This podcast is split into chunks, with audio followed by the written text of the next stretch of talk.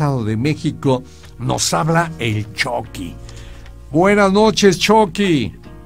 Buenas noches, terroríficas noches. Terroríficas, ¿no? Y luego con el Chucky, pues imagínate, mi querido Chucky. Oye. Aquí hablando de sí. Ah, muy bien, amigo. Perfecto. Oye, ¿y por qué el Chucky, Chucky? Eh, no creo que esté bonito. Eh, ¿Tú no estás bonito físicamente, digamos? Eh, pues sí. Por eso le pusieron el choque a mi amigo. Ese, ese apodo lo, traigo desde la secundaria. Desde la secu. ¿A quién se le habrá ocurrido ponerle a mi amigo el Chucky? Pues dice pues porque no está muy bonito. Me siento contento. Eso, ya, ya me acostumbré. Qué bueno, mi querido Chucky. Y pues para abrir el programa, qué bueno que estás con nosotros, amigo. Este, me oigo el regreso. ¿Tienes fuerte tu volumen?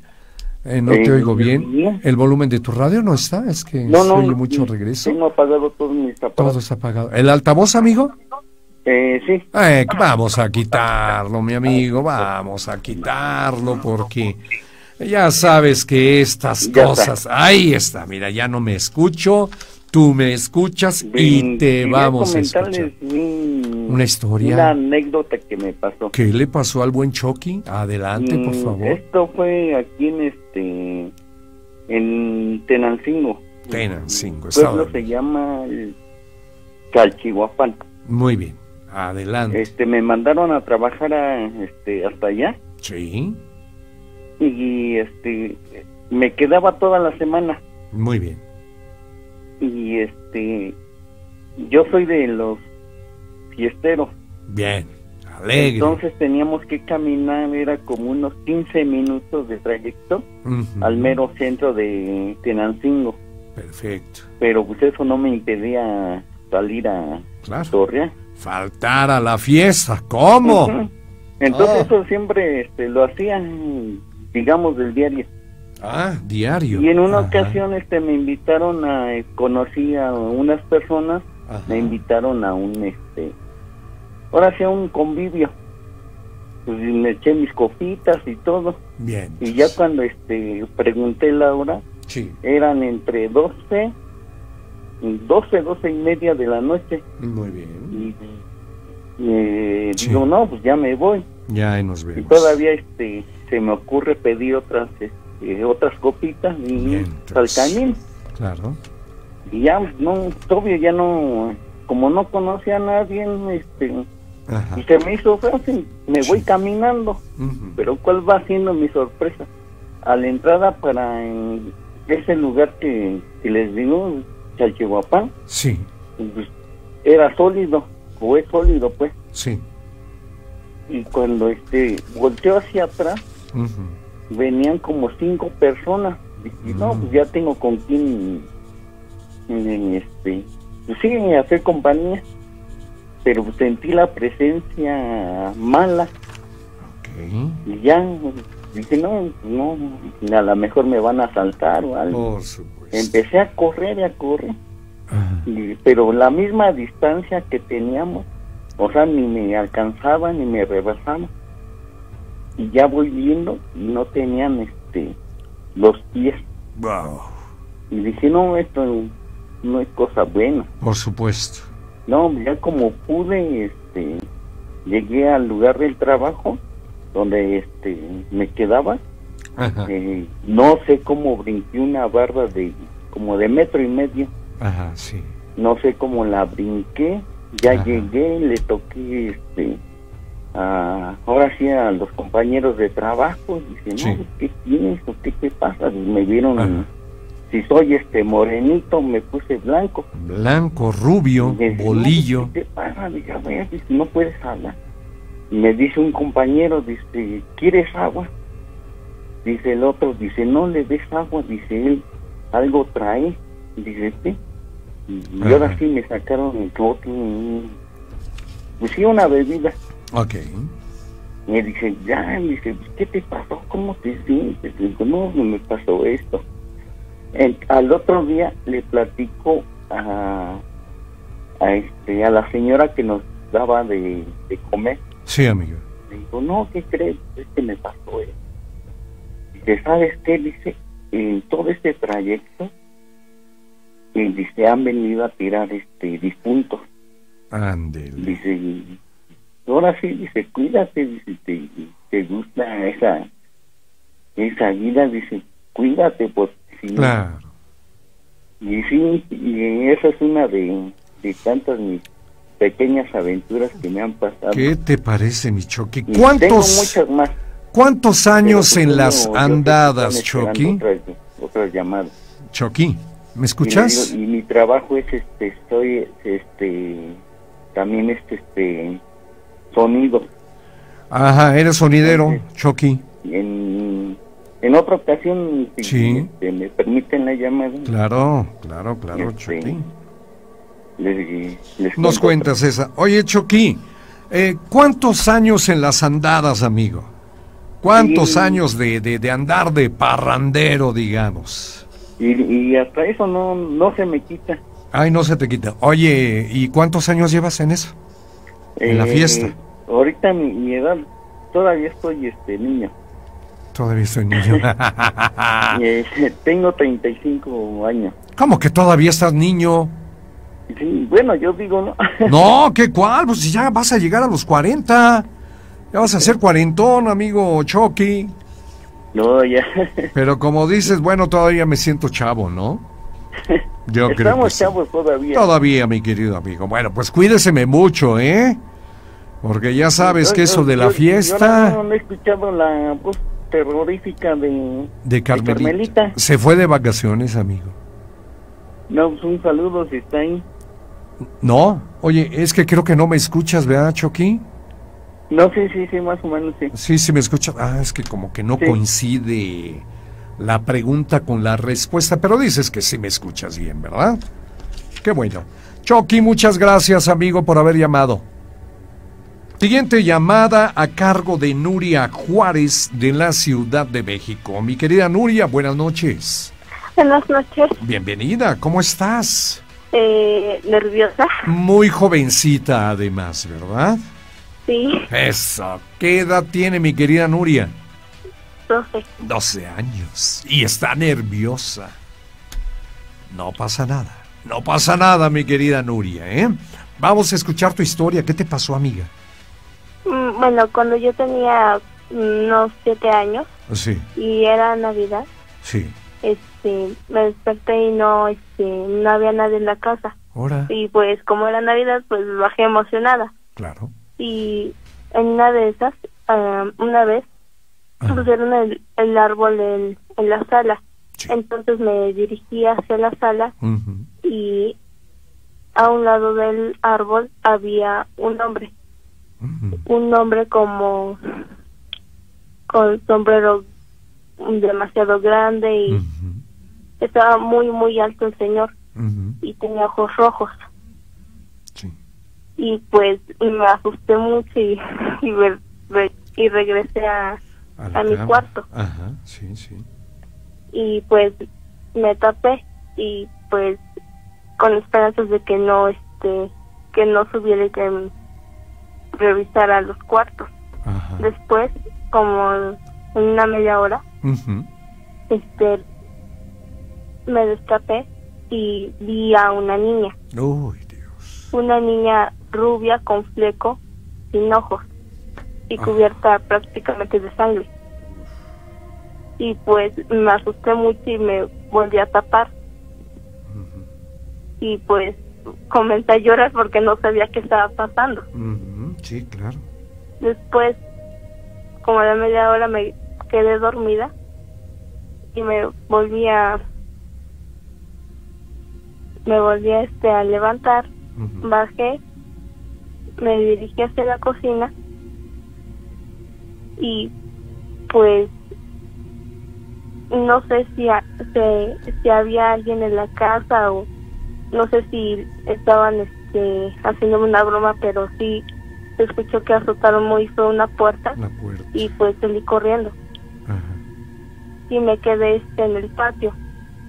Después ya no recuerdo más. Y eso fue en la casa de mis abuelos.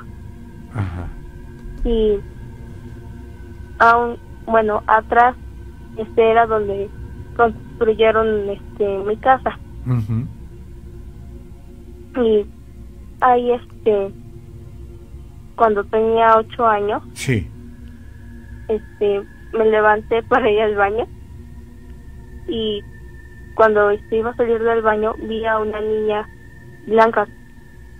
Literalmente blanca con vestido blanco con pelo blanco pero no tenía ojos.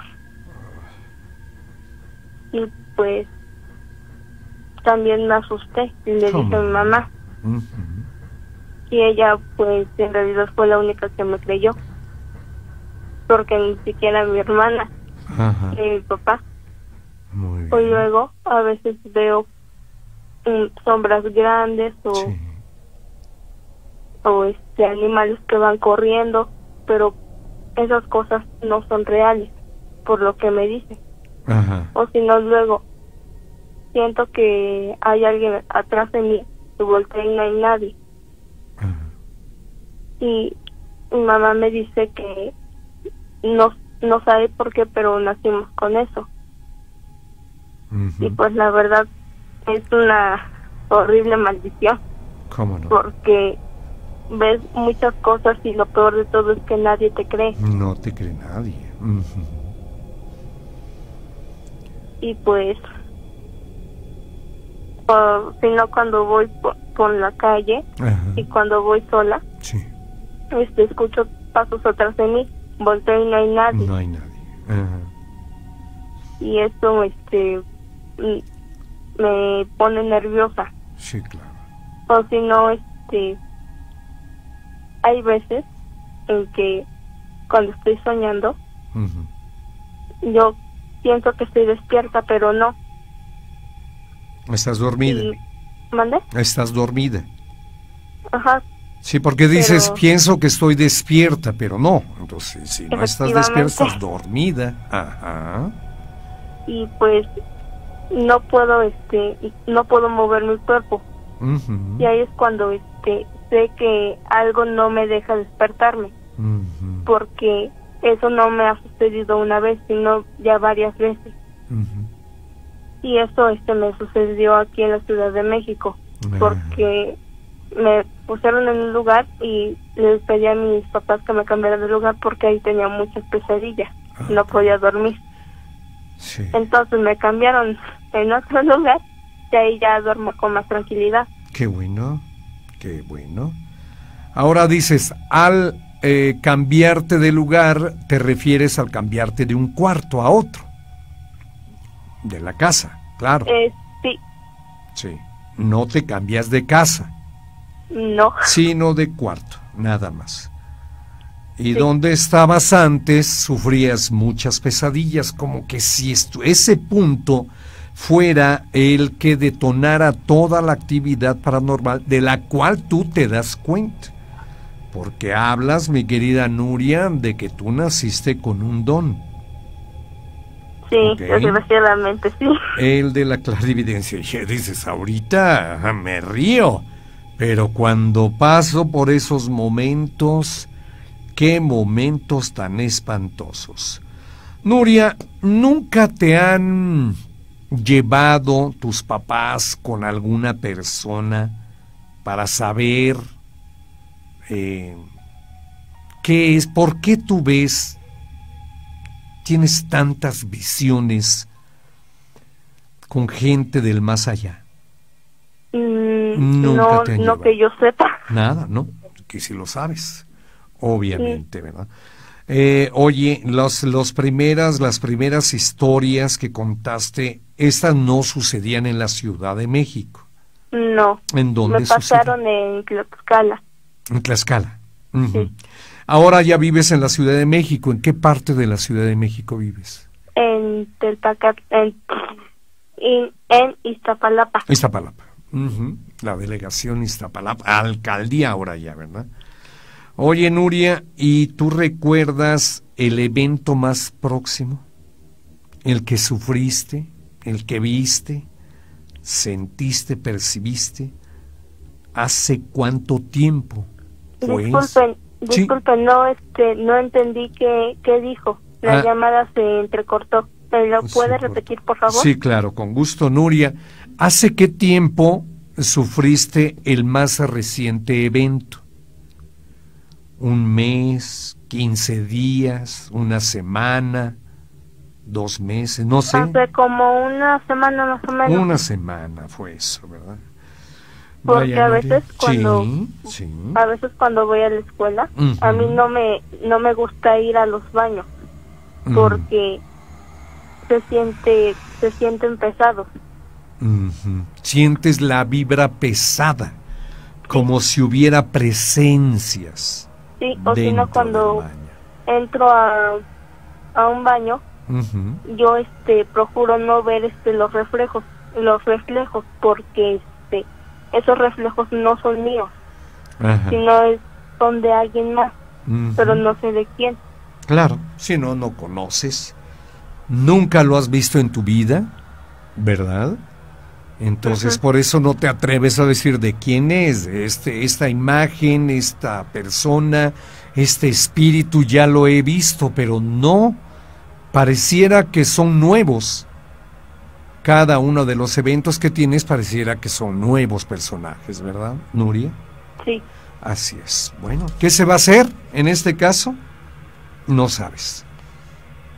Pues yo en lo principal los ignoro, porque mamá me dice que si ellos se dan cuenta de que yo puedo verlos, me van a estar persiguiendo. Persiguiendo, persiguiendo, que ya de hecho lo hacen. ¿verdad? Sí. Al presentarse en tu vida, ya están acechándote, te están acompañando, que no es una compañía nada agradable ni recomendable. Pero bueno, Nuria nació con ese don de poder ver a los muertos, a los espíritus, y esto hace que ella se ponga muy mal. Ahora, eh, ¿de qué edad, a qué edad eh, recuerdas, Nuria, que comenzaste a ver este tipo de cosas? ¿Qué edad tenías? No sabía decirle desde que tenía meses. ¿Meses? Porque mi mamá me cuenta que este a ella le pasaba algo muy extraño en, en una casa. Ajá. Que este, a ella prácticamente la dormían. Sí. Y me decía ella que yo este que yo que la despertaban mis llantos. Claro. Así que a lo mejor este yo veía algo. Claro, claro. Pero no lo recuerdo exactamente. Obviamente no recuerdas, amiga. ¿Verdad? Desde chiquita, pues bueno, dices tus meses y pues bueno, algo había que te provocaba esa inquietud y despertabas llorando, estando chiquita. ¿verdad? Sí. Así es, mi querida Nuria. Oye, Nuria, pues gracias. Está complicado este asunto, pero te agradecemos mucho. Nos sigues llamando porque faltan muchas cosas que por, platicar, Nuria. Sí. ¿Te parece bien, amiga? Sí. Cuídateme mucho, pasa bonita noche y vamos a seguir escuchando más historias. Sí, muchísimas gracias. Buenas noches, Nuria. ¿Qué es? Hola, buenas noches, don Rubén. Perdón, me agarró cenando. La agarré. Ay, perdón, mi amiga. ¿Gustas que te llame más tarde? No, para no, nada. Estoy a sus órdenes. Qué bueno, mi querida Harley. ¿Cómo le ha ido eh, el día de hoy? Gracias a Dios, muy bien. ¿Y a usted? Qué bueno, muy bien. Muchas gracias con la gran ausente. Carmelita, que se nos fue de vacaciones una semana. Y usted tampoco no estuvo el viernes. Estuve bastante mal, estuve bastante mal. Mejor que no haya venido. Ah, ya ve, para que veas que estamos al pendiente. qué bueno, qué bueno, mi amiga. Pues ya estamos listos, Harley, con el eh, acervo para esta noche. ¿Qué pasó? Este, pues de tantas que tengo, yo creo que les voy a contar la de una muy fea, esa sí le digo fea, porque se trata de un incubo. Y me pasó, este, pues, a mí personalmente. ¿Qué pasó? Estaba yo recién casada, hablo de, uh, hace 23 años, casada con mi, esposo. Eh, yo me casé con él por el civil pero yo no me fui a vivir con él hasta acá. Yo me caso en enero por vivir con él y me voy con él, pero hasta diciembre y me caso por la iglesia. Todo ese tiempo estuve en mi casa, el 27 de diciembre me caso por la iglesia y ya, hasta entonces voy a vivir con él. Llego a la casa de mi suegra, eh, ya sabe que las nueras nunca somos bienvenidas, por eso el término de nuera. Y este, él era el primerito, digamos, de toda la dinastía de esa familia, le hablamos de abuelo, bisabuelito, era el primerito que se casaba. Y bueno, trato yo de adaptarme, de ganarme a la familia, para que él viva bien. No me gustan los conflictos, ¿no? Muy bien. Pero resulta que nos dejan la recámara donde dormían mis suegros. Bien. Y ellos se salen. Y esa recámara no tenía puerta. Más que una cortina. Entonces yo siempre estaba con la preocupación de la intimidad, ¿no? Sí y yo siempre, este, pues, como es muy pudorosa, siempre le decía, no, es que espérate, es que hay gente, o así, ¿no? ese día discutimos acerca de ese tema. Quiero pensar que, que fue por eso y a la vez no. Entonces, al fin nos quedamos dormidos. Sí. Ya, terminamos la discusión de ese tema, medio no molesto él y todo, y nos dormimos. Por supuesto. Fue tan real, señor Rubén, que, que hasta la vez quizás lo presiento, estoy dormida y de repente eh, me, me, me, me sentí yo, digo es fuerte lo que voy a decir, yo, yo me sentí y me desperté porque estaba húmeda. Yo estaba húmeda. Así dije, ¿y esto? Y cuando voy viendo parada frente a mí, a un ente, tenía patas de cabra o de caballo, o sea, de la cintura para abajo era un cuadrúpedo. De la cintura hacia arriba eran manos de hombre, cara de hombre, pecho de hombre, pectoral todo, pero obviamente la cara fea, ¿no? Y se lo juro, señor Rubén, estaba teniendo relaciones conmigo. Yo quería zafarme, yo me acuerdo que gritaba, que le decía, él ayúdame, él se llama Carlos, y creo que no me escuchaba, él muy dormido. Una cosa de verdad eh, señor Rubén, no creo que haya sido un sueño, porque eh, lo vi, lo tengo presente en mi memoria, esta cosa fea. Pero hombre, era una, yo le, no sé cómo le llaman, se me olvida, los que tienen así centauro o algo así le llaman, ¿no? Pero tenía este cuerno y unas orejas muy largas como de, de burro. Y estaba, y tuvo las relaciones sexuales conmigo unos 15 minutos y de verdad yo no quería, no quería, y en el, en el no quería, pues pasó lo que tenía que pasar. Claro. De verdad, tan, tan real fue que a la hora de que yo llegué al clímax, me desperté y estaba yo bañada, señor Rubén, de verdad, bañada tanto líquido seminal como lo mío. Y no es broma. Despierto y le hablo a mi esposo, estaba en una luego, lo mínimo me hubieras avisado. Me dice, ¿de qué? ¿Cómo que de qué? Le digo, ve lo que acabas de hacer. Yo todavía pensando. Y él también enojado me dice, ¿quién diablos vino aquí? ¿Con quién estuviste? Con nadie. Estás aquí. Y solo había una llave y la tenía mi suegra. y pues ya estaba todo cerrado. Después yo averiguo, con, con lo mismo del don que tengo, empiezo a averiguar, averiguar qué, qué pasó, qué era, qué es eso eh, supuestamente me, atacó el, el ente o el espíritu que se llama Bombayira. No sé si ha escuchado de, eso. Mm, repítelo, por favor, el nombre. Bombayira. ¿Bombayira? Ajá. Bombayira. No. Es, una, es un espíritu. Sí, sí. Eh, ser un demonio, ¿no? Asexoso, sí. Ajá. Esa, esa cosa fue tan, tan fea, de verdad, pero a la vez cambió un poco mi vida. ¿Por qué la cambió? Porque empieza a ver, me dejó dentro de mí algo, no sé si bueno o malo, no, no quiero darle una definición, pero a raíz de ahí empieza a tener una atracción, señor Rubén, increíble hacia el género masculino.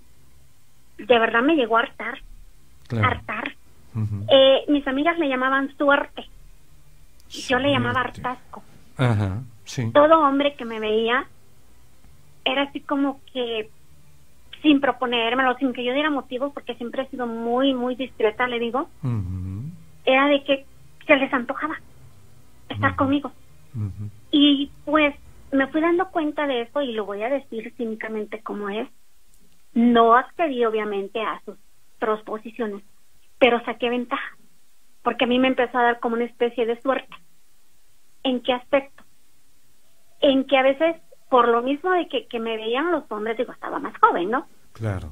Y quizás les llamaba la atención, casi casi yo tenía el mundo a mis pies. Yo hubo una racha económica muy mala, que mi esposo se quedó sin trabajo, y yo con, con la mano en la cintura, señor Rubén, iba a la verdulería. Iba y le decía, este, se llamaba, se llama Ambrosio, creo el señor todavía vive, no sé. Este, es que venía a ver, le digo, si me hacía un favor, señor Ambrosio, lo ya ve que nunca le he quedado mal. Claro. ¿Qué crees que me puede echar mal? Lo que quiera. Me decía mi nombre, lo que quiera, llévate lo que quieras. Así. Agarraba yo y llenaba mi bolsa. Y carne y pollo y todo. Y hasta él me ponía de su cosecha. Y me empecé a dar cuenta de eso. Y yo le decía, este, señor Ambrosio, ya vengo a pagarle. ¿Cuánto es? No, tú no me debes nada. ¿Qué pasó? No, ¿cómo crees? No, no me debes nada. Y a donde yo fuera... de la casa. Exacto. A donde yo fuera, señor Rubén, sí. era lo mismo. Eh, yo trabajo, o bueno, siempre trabajé de asesor automotriz mecánico. Me gusta la mecánica. Sí. La mecánica automotriz, mucho. Y le sé. Entonces, eh, talleres donde yo estaba, levantaba rápido, porque yo llenaba la cartera de clientes. Con solo hablar, de hecho, hasta la voz me cambió. Ahora no sé por qué no la he podido hacer como la hacía antes, hasta la voz me cambió. Y con una llamada que yo hice a alguna empresa, oiga, este, mire, le hablo de tal taller para ofrecer los servicios de las flotillas y así. En tres días yo tenía lleno el taller. Así. Mm y refacciones, bueno, yo tenía proveedores hasta en Estados Unidos, me mandaban las refacciones sin depositarles un peso. Me decían, úsala, y si le queda, me paga. Así, a ese grado. Yo iba por la calle y de repente hacía viento y ya me caía un papel en la cara y era un billete. No había semana que yo no me encontrara uno de 200, uno de 100, uno de 500. Así. Pero me hartó les soy honesta, me hartó muchísimo esto. o sea, decía, bueno, porque nada más me ven con cara de. Decía yo mis groserías. Sí. Porque yo sabía que era por eso. Pero fue desde que yo tuve esa, esa relación experiencia, con Porque es un incubo. Con un incubo. ¿Qué hice hace unos quizás siete años, más o menos, seis? Ya, ya me harté y me fui a Roca Blanca, donde le conté que está el instituto que llevan a los endemoniados. Cierto. Y pedí oración por mí. Y ahí sí estuve como 15 días en ayuno, yo creo, 15 días en ayuno, en oración y todo, y me quitaron. Mm, y si, si era pombatira, así se llama. Las mujeres que a veces quieren tener al marido amarrado o quieren tener suerte en el amor, que le llaman así, este espíritu se invoca para eso para eso. Es un espíritu muy sexoso. Es, es, un, es un incubo. Entonces, eh, fui al instituto, y luego estuve en ayuno, estuve haciendo oración, muchísima oración, y sí me lo quitaron. me lo quitaron, ya nada más me quedé con mis angelitos, con el que puedo ver, le digo a las, a las personas que se van. Y después de eso, y sí me di cuenta porque todo para mí cambió. Y ahora digo, para conseguir las cosas, pues me tienen que costar, ¿verdad? Pero ¿qué cree que siento más tranquilidad? Claro. Te sientes más a gusto, por ah, supuesto, claro. Es que donde iba me veían con cara de vagina, yo creo. es feo. Pero lo que sí tengo es muy presente, es que no me gusta hablar estas palabras, pero digo, lo digo, tengo muy presente cómo este incubo y pudo hacerme llegar a mí también el clima. Y yo no quería. Yo no quería, o sea que ahí fue pues eh, eh, me dice mi, mi pastor, que oró por mí, que él tenía que lograr eso para poder entrar en mí. Al haber esa conjugación de, de fluidos. Así es como no entré en mí. Entonces, lo de ahí para acá, pues, ya mi vida cambió, pero sí viví con eso muchos años, muchísimos años. Es, hasta la voz me, me cambió De hecho, en ese tiempo, por eso en mi perfil tengo la fotografía de Joana Benedek, porque le llegué a dar un parecido casi igual a ella. En mi juventud y cuando viví yo esa experiencia y cuando tenía esa experiencia con todo el género masculino. ¿Me dices Joana Benedet? Ella. Ajá. Ahora, ¿quién es? ¿Quién fue Joana es Una, una artista, es... una rumana, no la conozco, Joana es una rumana. No la eh, sale en novelas. Ajá. Es actriz sale en los programas de Televisa. Es romana ella. Pues no, no, yo, yo no veo novelas. ah, no, pues ni yo.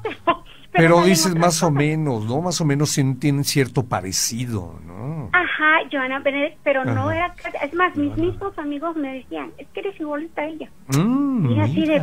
Pero ya no me vean con esa cara. O sea, de rabia. Claro. Me subí a un taxi. Ajá. Dos o tres veces tuve que salir, de verdad se lo juro, Norben, tuve que salir corriendo porque me acuerdo que una vez tomé un taxi y no quería que, nunca me ha gustado bajarme exactamente donde vivo. Y me bajé en una cuadrante. Así como me bajo en ese momento, se baja el taxista y me atrincuña en la pared. Así sin qué ni para qué. Y yo así de cosas, espérese. Cálmese. O sea, eran situaciones ya de verdad horribles. Iba en el metro y, bajándome del metro también una vez este, un tipo me, me, me arrinconó en un rincón, me quiso violar. O sea, varias situaciones difíciles que también tuve, por eso también pedí que me lo quitaran. Pero porque yo traía este, este incubo, este, este ente espíritu dentro de mí. Ya vi la foto de esta mujer a la que te refieres, muy guapa, Joana Benedek, Benedek, con cal al, último, Benedek, y decían tus amigos, eh, siguen diciéndolo, no sé, que hay mucho parecido entre tú y ella. Sí. Harley. Sí. pues. Entonces, y, y mis amigos igual, o sea, esto me mandaban fotos de ella, me decían, mira qué está yo no soy yo. Igualita, dices. Entonces, imagínese lo que yo vivía. Ah. Aparte de que, digo, tuve estas relaciones sexuales con este incubo. Qué horror. Y todavía, cuando yo lo recuerdo, siento esa sensación. Bombayira. Bombayira se llama. Es un incubo. Obviamente, es un demonio. Un incubo. ¿Verdad? Es un demonio. ¿Qué es un incubo? La gente van a preguntar, nos va a preguntar. Oiga, disculpe, ¿qué es un incubo? O incubo. Incubus, o sea, de, cualquier forma se puede entender. Un es un demonio, como le quieran llamar, incubo, espíritu. Es. un demonio. Es demonio, claro. Es, es porque, bueno, en la casa de, lo que pasa es que también en la casa de mi esposo, Ajá. ellos ya sabían, pero no me comentaban, había hay duendes o habían duendes. Ya. De hecho tenía mi esposo antes de casarse un duende que todas las madrugadas lo paralizaba. Y él lo veía brincando arriba de él. Y hasta que empezaba a, decir el Padre Nuestro, no sé qué, se iba. Sí. Cuando yo me caso con él, dice que varias veces despertó paralizado, pero no estaba el duende brincando en él, sino brincando arriba de mi pecho. Mm. Entonces, todo aquí fue una mezcla. Y esa noche yo me acuesto, este, pues discutimos por ese tema, todavía de que tenemos un año de casados por recibir, no te viniste conmigo, te lo respeté, ya nos casamos por la iglesia, ahora qué quieres, pero yo para mí era incómodo, porque lo que no había puertas, era una cortina. Claro. O sea, hablo de 23 años, señor Rubén. Sí, jovencita. Sí, no, no, no eran... Y el pudor, como dices, ¿no? Exacto. ¿Sabes qué? Yo me cuido mucho de esta situación. Entonces, no sé si todo eso tuvo que ver, más agregado que... Y había, se veían las puertecitas en las paredes de los duendes. Sí, claro. De los ¿Dónde vivían? ya, ya sabe que mis cachorros siempre ladran. Siempre, ¿verdad? Sí, siempre que estoy hablando de estos temas... Sí ellas empiezan a ladrar. La otra vez así nos pasó también. Ajá. Y su ladrido fue prolongado. Sí. Alguien por aquí en el Face me puso, ya callen ese perro. Bueno, sí, oye, pero espérate, pues es que Harley está platicando su historia. imagínese cuando le cuente de estas personas que le digo que yo les di posada porque yo soy muy dada a abrir mi casa. O sea, yo soy no, no soy corazón de pollo, soy lo que le sigue. y estas personas venían de Tabasco, recién llegadas, que venían a buscar una oportunidad, entraron a trabajar donde, yo trabajaba, y es que no tenemos casa, y es que la hermana o no sé quién donde llegaron los corrió. Y yo pues todavía hablando con mi pareja, no, mira, vamos a aceptar, ay, vas a meter gente otra vez. Pero traían una carga este, muy fea. Y tengo tres cachorritas ahorita, porque la otra está en otra casa, son todas son rescatadas de la calle. Y la negrita, hay una negrita cruzado con pastor alemán, es la que más percibe los espíritus. Ella es la que más, es más, si yo no los he visto, ella me avisa. Ella me avisa de los espíritus que andan aquí. Y le digo, para la otra le cuento lo de sí, personas. Bueno. Ok, Harley, no hombre, tremenda la experiencia con esto. Muy horrible. Es la única que has tenido, Harley. Con un incubo. Sí, con un incubo. Sí, y de esa índole y de ese tamaño, sí. ¿Cómo no? De ese tamaño, sí, porque no, quiero volverla a vivir. No, jamás. imagínese tener relaciones con un, ¿cómo le dicen? Centauro, Minotauro. Minotauro, algo así, ¿no? Minotauro. No sé si ha visto la película de Harry Potter. Mm, no. Y ahí salen unos que van en cuatro patas y tienen cuerpo de hombre de la cintura hacia arriba. Y la mitad de toro. Cabeza de toro. Pues no. Más o menos, minotauro. Tienen cuerpo de hombre y hablan como hombre. Y así era esta cosa, pero alta. Alto y o sea, si usted Qué midiera, horror. mide unos 55, señor. Tú mides unos 55, Harley. Sí, flaca. Y flaca, además. O sea, imagínese, para mí era así como que todavía me pregunto cómo fregados le hizo o le hice, porque era una cosa como de unos 3, 4 metros. Fácil. Y pues que estaremos hablando de 300, 400 kilos. Ay, más o menos. Más Lo que sí todavía a mí me... Un toro chiquito. Sí, a mí lo que todavía me saca de onda es por qué cada vez que lo recuerdo, como ahorita, o que toco el tema, esa sensación. Sí, claro. Es que quedó muy grabada en tu mente. difícil, difícil de separarla. Es decir, ya te borré de mi vida y ya no vas a seguir eh, pues, molestándome. le digo, lo he hecho. Me he enamorado por mí, he ayunado. Cada que, yo por eso casi no hablo de eso, porque cada que yo lo, hablo, me, es que siento como si lo estuviera llamando. Por supuesto. Pero como al recordarlo, lo estás llamando. ¿Verdad? Lo estás Pero como ya tengo una protección, no puede llegar a mí. No, no entra, no entra tan fácilmente. Y este quería aprovechar rapidito, señor sí. ¿Qué pasa? Hay una señora este, que escribió en, la, en el Facebook de Historias del Más Allá. Ay, no me recuerdo bien su nombre. Su nombre, que decía, que dice... algo así. Que su esposo le iban a entregar unos exámenes que le estaban haciendo para cáncer. Pero que ella preguntaba, entonces, bueno, pidió ayuda. Dentro de mí, yo solo, pues, me puse a pedir ayuda, ¿no? No le dije, ay, mira, voy a pedir por ti ni nada. Pero después ella mandó a preguntar que había encontrado una plumita blanca dentro de un zapato. Sí. Y que qué significaba eso. Entonces nada más decirle que confíe, que eso es, que le están dando una muestra a los ángeles que ahí están con ella.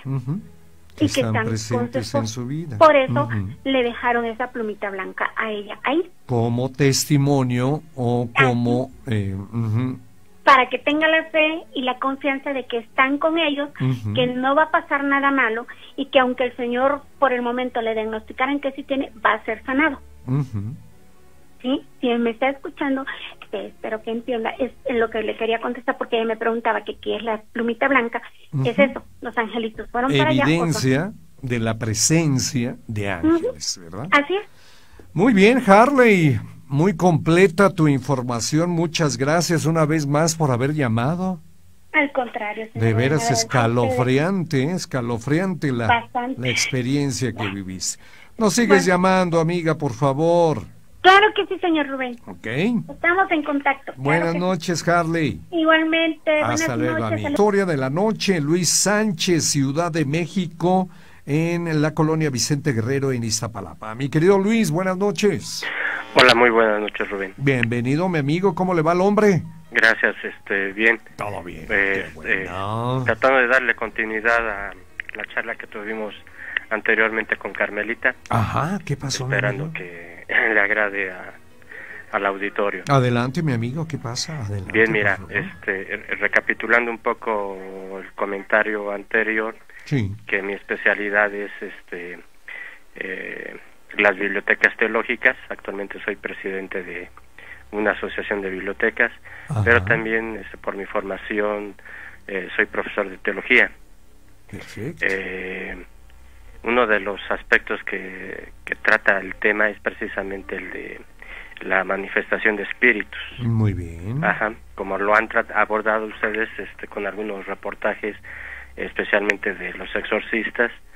Eh, el, el tema del exorcismo, la posesión, que para la iglesia siempre es un tema real, un tema también de discernimiento, porque no necesariamente toda manifestación se debe al demonio, pero el discernimiento, eh, comentábamos la vez pasada, ayuda precisamente para ayudar a, a juzgar que hay algo eh, eh, preternatural o sobrenatural, como comenta la gente. Entonces, eh, recordemos que para este, la teología católica hay tres formas de disturbios extraordinarios este, donde se puede manifestar el diablo, el demonio, los espíritus malignos. La primera es la que se llama infestación. Esto es que se, se manifiesta activamente, exteriormente, en lo que llamamos habitualmente casas encantadas, casas embrujadas, eh, donde se oyen ruidos este, eh, raros, eh, se mueven los objetos, ¿sí? Y otro tipo de disturbio es el que se llama este, la opresión, donde ya no afecta tanto a las casas o lugares, sino a las personas, ya sea internamente o externamente. Y la última, que es más este, palpable, eh, que es directo en la persona, como se llama la posesión diabólica.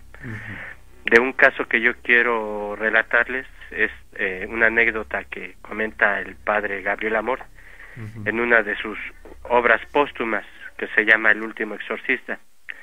En él eh, relata el caso precisamente de una casa encantada este que existía en el campo. Los dueños tenían muy poco que habían adquirido esta casa. Este era muy pequeña, tenía sus cuartos este en la parte superior, un pequeño jardincito en la entrada y en el fondo un bosque este que que llenaba todo todo el cerro. Entonces ellos se dieron cuenta que desde el principio, eh, por las noches especialmente, se oían ruidos, chasquidos, este, como que se rompían eh, cubiertos, trastes, y ellos este, iban a la cocina, al comedor, y no encontraban nada, todo estaba en orden. Pero también decían que luego escuchaban como si pelearan en la cocina o en la sala, y cuando ellos se acercaban, se oía más fuerte, ¿no? Incluso como que caían este, para golpearse en el piso, y ya cuando abrían la puerta, ya no se escuchaba nada. Entonces ellos sabían que eso no era algo normal. El sentido común les decía que había que buscar una solución y acudieron a un exorcista. Este exorcista era amigo del padre Gabriel Amort. El padre Gabriel Amort, este, por exceso de trabajo, era él era el exorcista oficial del Vaticano, le, le recomendó la ayuda de un, un vidente que, se, que le apodaban el profesor.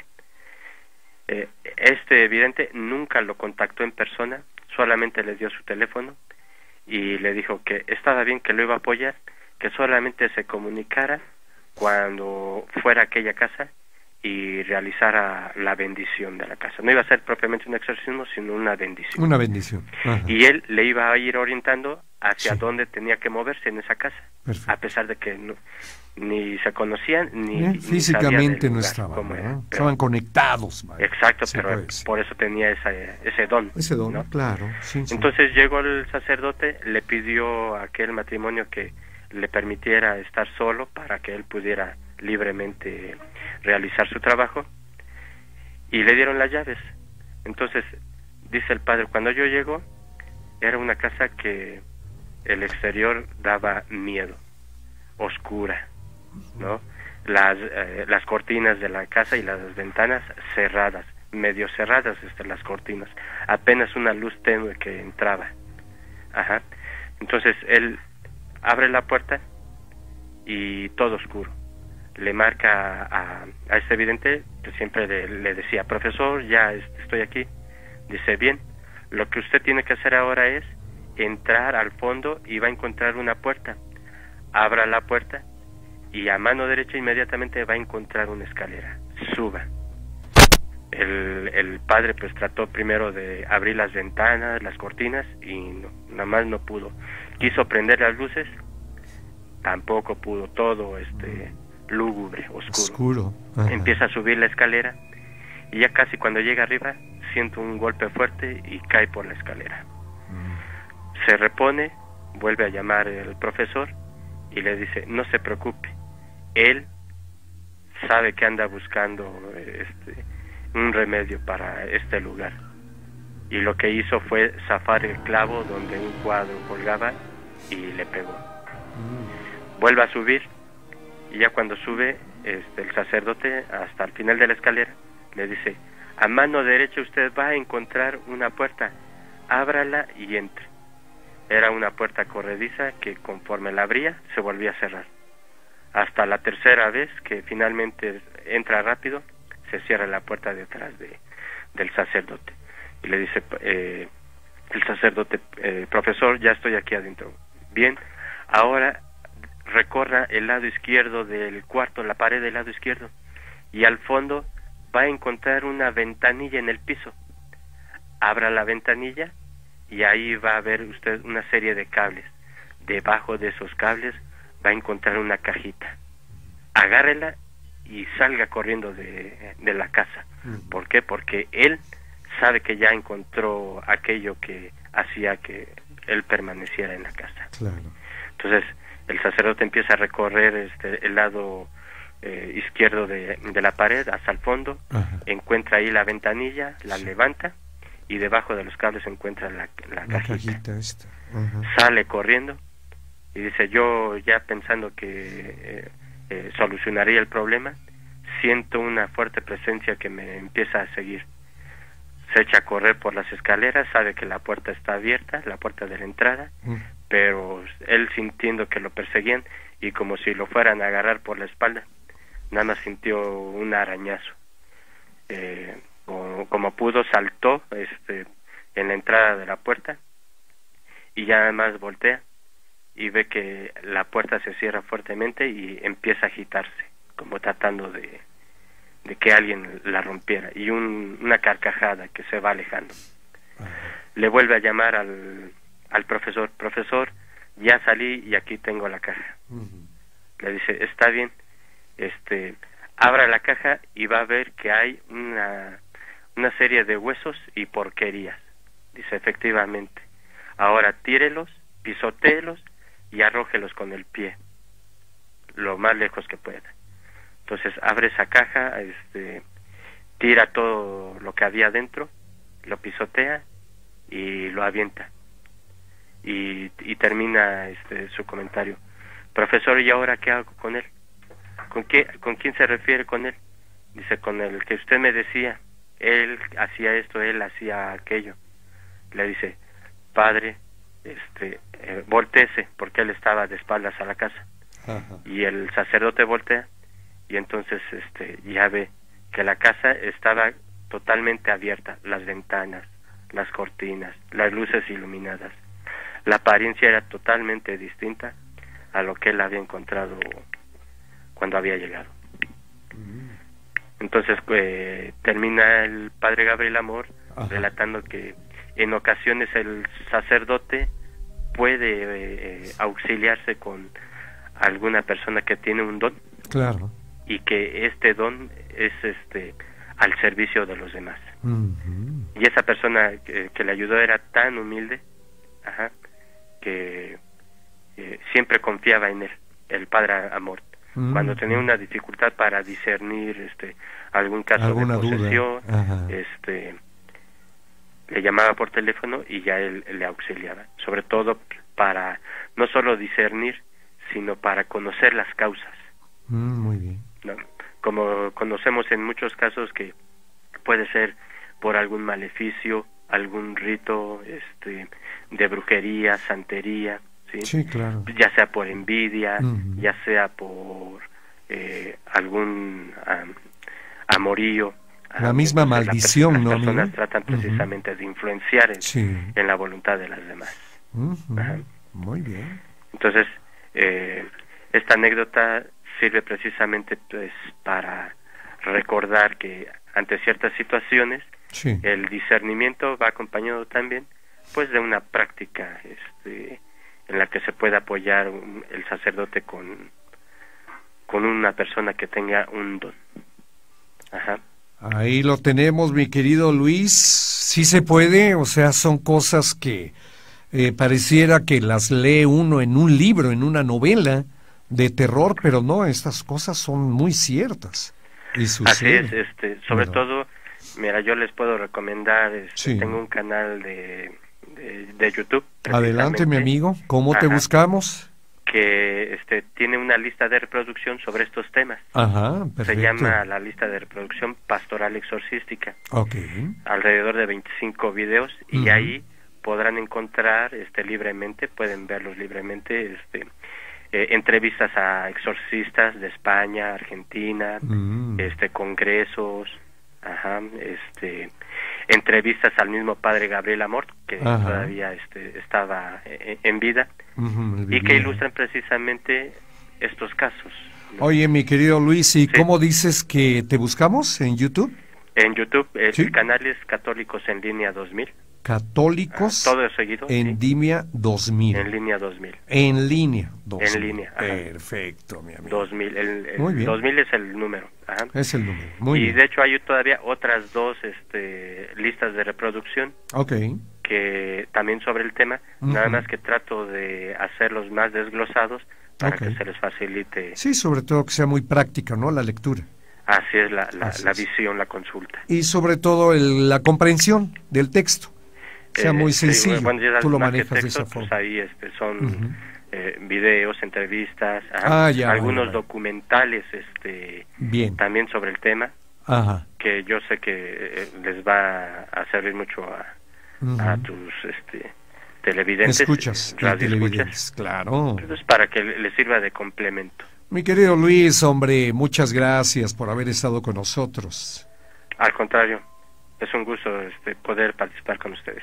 Estamos en contacto, mi amigo. Sí, Buenas noches. me decía un familiar que en, otra ocasión le gustaría relatar su experiencia. Ella es de allá de originaria de San Mateo Atenco. Muy bien. Con un caso precisamente de lo que eh, han tratado en otras ocasiones de la bruja que casi se la llevaba. Ándale, esos son buenos.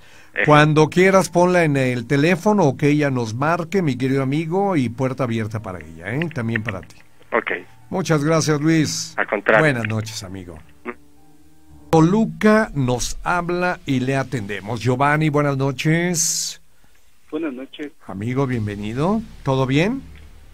Sí. Eh... Todo bien. Qué bueno. ¿Qué pasó, mi amigo? ¿Qué tenemos para esta noche? Sí, eh, quería exponer mi caso. Sí, este, señor. Sobre, mi caso trata sobre las drogas. Las drogas. Y un contacto que hice por ahí un contacto espiritual.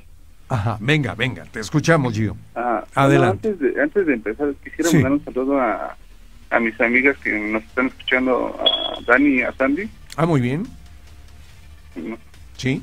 Eh, gracias a ellos este, estoy aquí exponiendo el, caso. Perfecto. Venga de ahí, mi querido Giovanni. bueno, es que lo que pasa es que... Sí. Bueno, yo empecé a probar lo que es la, la marihuana. Sí. Y fue gracias a la, la música del reggae. y, todo iba muy bien, ¿no? Así bien chévere. Pero después fui probando otras cosas, y como los hongos. Sí. Eh, los patitas de pájaro y luego eh, lo más fuerte pues, fue el, el LSD y la la salvia divinarum. Bien, todo eso lo consumías tú, Giovanni. Ajá, sí lo Todo consumía, Ajá. Este, pues, para pasarla bien, ¿no? Escuchando música. Claro, claro. Ajá, y, bueno, hubo un caso en donde probé el LCD, entonces, eh, como si mi cuerpo astral este, eh, subió al cielo sí. y regresó en unos segundos. Y entonces cuando cuando regresó, cuando regresé del viaje, me di cuenta de que había un mundo más real, que donde, como un mundo de sueños donde podía hacer lo que yo quisiera, pero pero pues siempre estuve buscando la forma de regresar a ese lugar y nunca pude. Ya no. Entonces fue que investigué cosas así en el internet y fue cuando encontré lo de los chakras. y, bueno, eh, intentaba así cómo despertar los chakras, así que decían que con la kundalini. Y pues ya después de unos años fue que encontré una página que es de un, no sé si es mexicano, pero parecía eh, que le decían el arcángel de Marte, se llama Samael a un huevo. Y pues decía que despertando la kundalini, bueno, tenía que ser mediante el suprasexto. Ya fue que investigué y sabía una forma. El chiste de que yo no pude despertar la kundalini, pero pude hacer contacto con, o sea, pareciera extraño, ¿no? Pero pareciera ser el arcángel caído, ¿no? Lucifer. Sí. Entonces, él, él me decía que el, el libre albedrío no existía. Okay. Muy, muy parecido a lo que lo que decía la película de Matrix. Que, que el libre albedrío no existe. Y fue cuando me di cuenta, ah, bueno, entonces está ahí es, es como se convierte en el, en el adversario, en el enemigo de Dios. y, y este y es lo que no quería yo ser enemigo de Dios. Bien. Pero como como como decía por ahí en un video que Lucifer era liberación y que y que Dios este encierra las conciencias de sus hijos. Bueno, sí me, me, pasaron muchas cosas. Sí. Y, este... Bien, mi querido Giovanni, no te vayas, ¿eh? Un segundito, voy a la pausa. ok, amigo. ¿En qué nos quedamos? Ah, bueno, lo que pasa es que, bueno, como, como decía, que sí. sobre varias sustancias psicotrópicas para despertar de conciencia y pues nunca pude lograr lo que es de los viajes astrales y, y despertar el tercer ojo y todo eso. Y lo más elevado que eran los viajes cósmicos pero pude hacer contacto con, con otros seres que me supervisan es como si supervisaran el cerebro para ver qué pienso. Por eso no puedo hablar de más porque siento como si me agarraran. Pero pero por ejemplo yo a veces tengo me imagino haciendo oración pero en otro idioma tengo que hablar en otro idioma porque se sienten como que varias presencias. Eh, pues que me decían que se crean cosas mediante la, la comida artificial y todo lo artificial se crean cosas eh, que ya no tienen forma pero todo va hacia abajo hacia el mundo interior entonces trato de no no no no despertar cosas de. Bien. A lo que a lo que voy es que por ejemplo yo tuve que ir al psicólogo, tomar medicamento para controlar los nervios. Claro. Fui este, con el padre de la iglesia, busqué mucha ayuda. Y pues me di cuenta que solamente dejando de, de fumar marihuana, por ejemplo, pues puedo mantener el control. y, pues sí, ese es mi caso y Muy pues bien, sí, para los que me escuchan, sí. solamente les puedo decir que, que, que pues vivan su vida normal, no, no tienen por qué investigar tantas cosas del despertar y Cada uno se crea sus límites. Claro. Pero todo va a su, a su tiempo. claro. Por ejemplo, yo, yo leí una partes nada más de la Biblia satánica, leí también el Necronomicon, pero solamente partes. Y todo eso no es nada bueno, porque yo, al final de cuentas, toda liberación y conciencia, pero puede traer este, entidades pues algunos huéspedes inferiores pues eh, más que nada mundo del pensamiento porque no claro. no se pueden ver como los fantasmas o los ángeles, todo eso no se puede ver, están en otra dimensión. Así es, amigo. Pero, pero sí hay que tener mucho cuidado con estas cosas. Oye, mi querido Gio, ¿y cómo va ese problema de las drogas? ¿Ya estás eh, en otro nivel? ¿Sigues en el mismo? ¿Ya has cambiado? Ah, pues fíjate que sí dejé de mucho una de lo que es el LSD, los hongos y las salvas adivinaron, que nada más la una vez. Ah, ya. Ah. Solamente, ah, el último paso solamente es dejar la marihuana que antes la consumía diario. Ah, sí, pero pues ahora sí, no sé, nada más una vez a la semana, porque al final sí se me hizo vicio. Sí, y ¿sabes qué pasa, mi querido Gio? Que ya comenzabas a em, sentir los estragos, ¿verdad?, que hacen las drogas en el cuerpo, ¿verdad?, a nivel cerebral. Y entonces, pues son cosas que dices, tuve que ir a ver psicólogos, tiene que, tuve que tomar medicamento, porque ya en verdad esto no era vida. Y pues tan sencilla que es la vida, el, no meterse nada en el cuerpo, que sabes que hace daño, pero bueno, lo creo que lo entendiste, la lección, y ahora ya eres otra persona, Giovanni. Sí, sí, la verdad es que... Qué bueno, amigo. Es, mejor, no sé, a veces, no sé, vivir la vida como un ser humano normal. Normal, ¿verdad, a despertar, este, pues, a lo mejor buscan el despertar de conciencia o despertar espiritual pero solamente para algunos elegidos, aquellos que, que escuchan el llamado del sol, el llamado de Adán y Eva, el sol y la luna, solamente para los elegidos, como los masones y todos ellos son elegidos. Muy bien. Muy bien, mi Gio. Pues amigo, muchísimas gracias por haber estado con nosotros. Gracias por exponer tu caso, ¿eh?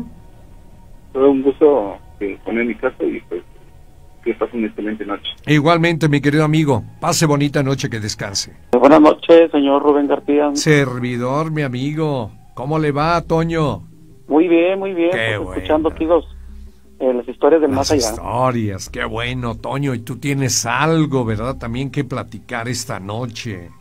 Claro que sí, pues mire, este, todo sucedió este, eh, bueno, te tengo 46 años, este, a la edad de, de cinco años este, en Apodaca, Nuevo León, este, llegamos a una casa a vivir, una casita de renta, ¿verdad?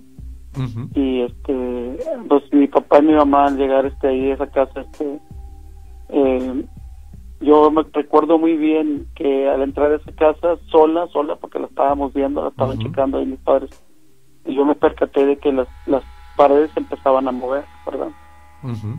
y pues un niño pues a esa edad pues si uno le dice a sus papás pues no te creen verdad no te creen y este bueno pues posteriormente ya nos cambiamos a ya nos cambiamos a esa casa verdad y pues un día este estando jugando con mi hermana con un, un triciclo a la edad de, seis años.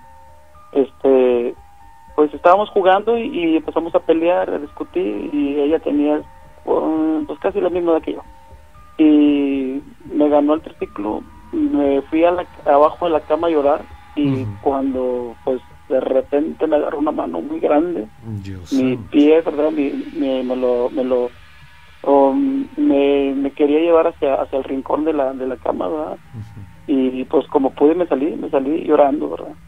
Este, ya después, eh, a la edad de, de ocho años, eh, una noche me levanté como a las 3 de la mañana y al, al, abrir la puerta del baño este eh, me percaté que mi mano derecha estaba en la mesa y había una niña que estaba parada y entonces este yo dije pues esta no es mi hermana. Dije quién sabe quién será y, pero como estaba tapada no no no se miraba. Y no pues así inmediatamente por cosas así, así de increíble así como como se dice me volví a acostar no sé ni cómo. Y ya cuando cuando reaccioné este había sentido un golpe en el brazo izquierdo. Y había sido yo, yo creo que había sido la niña verdad y ya posteriormente este cuando se, empezó a, a, ver más verdad este le empecé a platicar a mi mamá y mi papá y no pues no no no me creían. Hasta que un día llovió. Un día llovió y este el patio pues era de tierra, ¿verdad? Y cuando le, le, dije a mi mamá que eh, la seguía viendo, cuenta que pasaba, eh, en tales horas pasaba y yo la miraba. hasta que un día, este, en la mañana les dije que, que la niña me había visitado, ¿verdad? Y este, ¿cuál fue, cuál fue la sorpresa de ellos? Que el refrigerador de la casa estaba lleno de, de lodo, entre lo que dicen manos y, y, y este, los pies de la niña, ¿verdad? Y ahí sí se asustaron. Pero más, más, más desagradable fue cuando abrieron la puerta de la casa del patio y nos dimos cuenta todos de que toda la barra estaba llena de, manos y de, pies de, niños, de una niña. Bueno, en este caso, pues como era niña, yo la había visto. Y fue de la manera que me creyeron. ¿Cómo Vaya, al final de cuentas, mi querido amigo, todo lo que les habías comentado fue cierto. Sí, y al final ya te creyeron, obviamente. Sí, ya me creyeron y, este, en esa casa duramos, no le miento, duramos como unos eh, hasta yo tenía unos 6, 5 o 6 años. Hasta los 12, 13 años nos salimos de esa casa. Muy bien, 7 años. Y este y la gente que, que vivió en esas casas, en esa casa después no duraban mucho tiempo, este, se salían porque decían que asustaban. Claro. Y hoy en día, pues ahí es una carnicería, es una carnicería, en lo cual este, he ido a comprar ahí este, carne y todo eso, y le pregunto a los muchachos que trabajan ahí, ¿quién es el que tiene más tiempo que trabajando? No, pues que yo, ya se acerca el señor, ¿no? Oiga, y no le han asustado, y se me queda viendo. Pues es lo que le digo a estos muchachos, pero no me creen. Y... Hasta que llegó una persona que sí me cree, le dije, no, es que yo viví aquí desde niño. Y Que no era una carnicería, sino que era una, una casa habitación. Sí, y que luego ya fue. Está solo ahí, imagínese, no, no, no. Dios santo, no, no, no, no, no. Hay que andarse con cuidado, mi querido Toño. ¿Y esto sucede en Apodaca? Sí, claro que sí, en Apodaca, Nuevo León, este, a un lado de una escuela, se llama Luis Elizondo, la escuela Luis Elizondo. Mm, muy bien, ¿es escuela primaria, secundaria? Escuela, sí, sí cerca de una escuela. Sí, ¿Escuela qué? ¿Primaria o secundaria? Primaria, primaria. Ah, primaria, escuela primaria. Ah, muy bien, mi querido Toño. Oye, pues tú querías llamar, gracias. Ya estuviste con nosotros para contarnos esto, lo de la historia de la niña, que como siempre nadie a los niños les cree los papás. Y al final, no, pues perdón, hijo, pero pues es que yo pensé que era tu imaginación. sí, pues, ya después, este, la casa estuvo, estuvo sola mucho tiempo, mucho tiempo, pero mucho tiempo. Y a un lado nosotros vivían unos muchachos. Y me cuenta que este, eh, igual, chicos igual que yo del barrio. Sí. un día uno de ellos traía una, una, este, un chicle, ¿verdad? No traía un chicle, lo estábamos masticando y cuando pasó por la casa que ya estaba deshabitada, se le ocurrió, pues esas casas antiguas de, madera, las, las puertas. Y entonces donde, donde ponían el candado, pues habían unos, unos este, orificios, ¿verdad? Y el muchachito quiso meter la, la, la, goma de mascar así, ¿verdad? La aventó al aire y no cayó. Y cuando él, él este, se agacha a, a aventarla, pues dijo, no, pues ya la tengo que aventar, ¿verdad? Cuando se dio cuenta que ahí estaba la niña sentada. Ay, en las escaleras. Hijo. Y salió corriendo muchacho. Y eso fue a las 12 del día. Ajá, a mediodía. no tuvieron que esperar en la noche. Ajá. Y ya después ellos, este, a los dos, tres años se salieron también de ahí por lo mismo. O sea, la familia de, de estos muchachos eran cuatro. Vaya. Y, digamos. hizo muy famosa esa casa, la verdad. ¿Cómo no? Pues una casa embrujada, querido Toño. ¿Verdad? Donde pueden suceder muchas cosas y varios amigos pues se dieron cuenta de que esto Sí, Esto existía. Así es, amigo Toño. Muy bien, Toño, pues muchas gracias, amigo, por habernos llamado y acompañarnos con estas historias que acabas de contar. Sí, claro que sí. Y bueno, pues este, eh, primeramente Dios, eh, a ver qué día otra vez les vuelvo a llamar. Tengo más, más relatos ya ahora. ¿Cómo no? grande también. Claro, mi querido Toño. Aquí te vamos a estar esperando, amigo, ¿eh? Muchos saludos a todos los muchachos y toda la gente hermosa ahí eh, eh, su programa. Y aquí estamos en Apodaca presentes. Saludo, mi querido Toño. Saludo a la familia, ¿eh? Buenas noches. Buenas noches. Hasta luego.